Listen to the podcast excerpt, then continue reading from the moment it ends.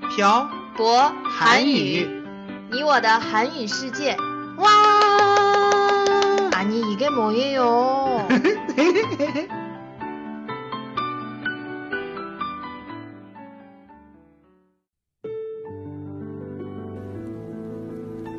跟朴博学韩语，请在淘宝搜索店铺“朴博韩语”查看课程详情。欢迎大家一起来学习。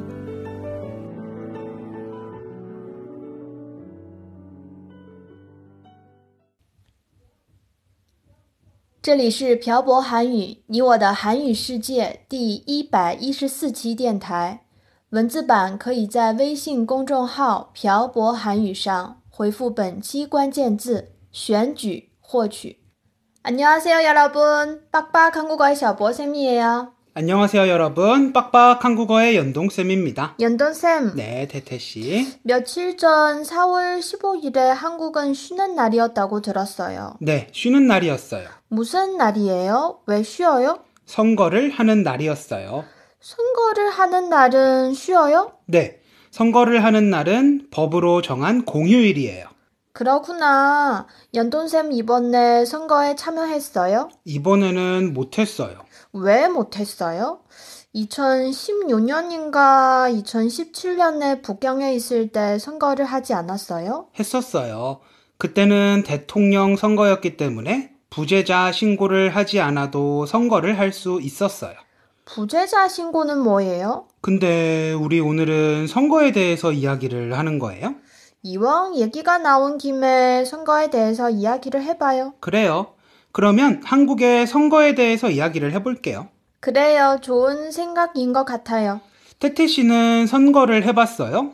저 어릴 때 학교에서 반장을 뽑을 때 선거를 해본 적이 있어요.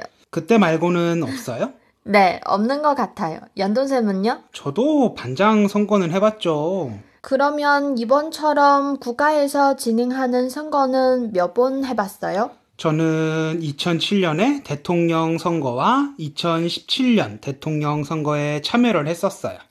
그렇구나. 음. 선거는 누구나 다 할 수 있어요? 누구나 다 할 수 있는 건 아니에요. 한국 사람이면 다 할 수 있는 거 아니에요? 다 할 수 있지만 조건이 있어요. 어떤 조건이요? 만 18세가 넘어야 해요. 아, 승인이어야 선거에 참여할 수 있는 거예요? 네. 그리고 1인당 한 표밖에 행사하지 못해요. 그거 당연한 거 아니에요? 그렇죠. 1인 1표는 당연한 거예요. 한국은 언제 투표를 해요? 선거의 종류는 총 5가지예요. 그렇게나 많아요? 인터넷에서 찾아보니 5가지라고 하더라고요. 대통령 선거하고 나머지 네 개는 뭐예요? 4월 15일에 한 국회의원 선거가 그중 하나고요. 나머지 세 가지는 지방자치단체장 선거, 지방의회의원 선거, 교육감 및 교육의원 선거 이렇게 총 다섯 가지예요. 지방자치단체장 선거는 뭐예요? 서울시장 같은 시장을 뽑는 선거예요. 그렇구나. 음. 이 선거들은 몇 년에 한 번씩 해요? 대통령 선거는 5년에 한 번, 나머지 네 가지는 4년에 한 번씩 해요. 아까 또 연돈쌤에게 물어봤지만 연돈쌤 이번에는 왜 선거에 참여를 안 했어요? 아까 부재자 투표에 대해서 이야기를 하다가 말았죠? 네? 저는 지금 한국에 있지 않잖아요. 그쵸? 네. 대통령 선거는 전국적으로 하는 거라서 제 한국 주소에 영향을 받지 않아요. 국회의원 선거는 주소에 영향을 받아요? 네. 왜냐하면 국회의원은 저희 동네를 대표하는 사람이기 때문이에요. 그래서 한국에 있더라도 자신의 주민등록증 상의 주소에 살고 있지 않으면 이 부재자 투표 신청을 한 뒤에 선거에 참여해야 해요. 그리고 이 부재자 투표는 20대 남성의 비율이 아주 높아요. 왜 그런 줄 알아요? 왜요? 20대 남자들은 군대에 가잖아요. 그래서 20대 남성의 부재자 투표 비율이 높아요. 군대에서도 투표를 해요? 군대 안에서 하는 건 아니고 전체적으로 나와서 구청이나 동사무소 등 지정된 선거 장소에 가서 해요. 제 첫 선거도 군 생활을 하던 때였어요. 그렇구나. 근데 연돈쌤은 왜 부재자 투표 신청을 하지 않았어요? 요즘 시국이 시국인지라 사람이 밀집된 곳에 투표를 하러 가기가 무서워서요. 근데 연돈쌤의 부모님도 투표를 하셔잖아요. 연돈쌤 무서워하는 것도 참 맞는 것 같아요. 근데 그거 기억해요? 저희 부모님께서 선거 날인 15일이 아닌 12일에 투표를 하셨어요. 맞아요. 그날 저희한테 전화를 하셔서 선거를 하러 가신다고 하셨어요. 15일에 선거를 하지 못할 것 같은 사람들은 미리 투표에 참여할 수 있어요. 이걸 사전 투표라고 해요. 투표를 많이 하게 하려는 것 같아요. 맞아요? 네. 보통 나이 연령층이 높은 분들이 투표율이 높아요. 반면에 젊은 사람들은 선거를 하는 날은 곧 쉬는 날이라는 인식이 많았기 때문에 몇 년 전까지만 해도 투표율이 높지 않았어요. 요즘은 높아졌어요. 네. 예전에 비해서는 많이 높아졌어요. 이번 선거의 투표율은 얼마 정도 돼요? 66%라고 하더라고요. 지금 코로나 바이러스가 한창인 것을 감안하면 정말 많은 사람들이 투표를 한 거예요. 그런 것 같네요. 사실 사람들의 투표율이 이렇게 높아지기 전까지 우여곡절이 많았어요. 어떤 우여곡절이 있었어요? 보통 젊은 사람들은 진보적인 사람들이 많아요.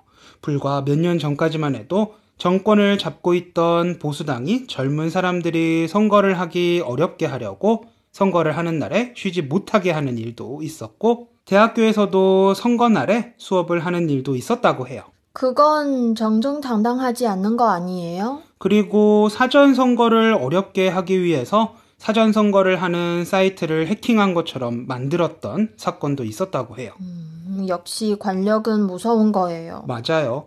그리고 아주 예전에 1990년이 되기 전에는 이미 선거를 한 선거 용지를 바꿔서 정권을 잡고 있는 사람들에게 유리하게 만든 일도 있었대요. 부정부패의 연속이었네요. 네, 이런 시행착오를 걸쳐서 지금까지 온 것 같아요. 사실 투표율 66%는 쉽지 않은 수치예요. 근데 연돈쌤은 왜 안 했어요? 죄송합니다. 게다가 부재자 투표를 하기 위해서 1인당 드는 돈이 22만 원이라고 들었는데 22만 원의 세금을 낭비한 것 같아서 더욱더 죄송해지네요. 다음 선거 때는 꼭 참여하세요. 네, 그래야 할 것 같아요. 오늘 내용을 어렵다고 생각하시는 분들도 계실 것 같아요. 네, 제 생각에도 어렵다고 생각하시는 분들이 계실 것 같아요. 오늘 내용은 여기까지 해볼까요? 그래요. 연돈쌤 오늘도 수고하셨어요. 네, 태태 씨도 수고하셨어요. 오늘은 한국의 선거에 대해서 이야기를 해봤습니다. 중국처럼 선거를 자주 하지 않는 국가에서는 선거가 조금 생소할 수도 있다고 생각해요. 선거를 하는 날이 쉬는 날이기 때문에 여전히 놀러 가는 사람들이 많긴 하지만 그래도 선거율이 많이 올라가서 뿌듯합니다. 비록 저는 투표에 참여하지 않았지만요. 오늘의 마무리는 간략하게 여기까지 하겠습니다. 여러분이 듣고 싶으신 주제를 댓글에 남겨주시면 감사하겠습니다. 오늘 내용은 여기까지 할게요. 지금까지 빡빡 한국어의 샤보쌤과 연동쌤이었습니다. 들어주신 분들 감사합니다. 다음에 봐요. 안녕. 안녕.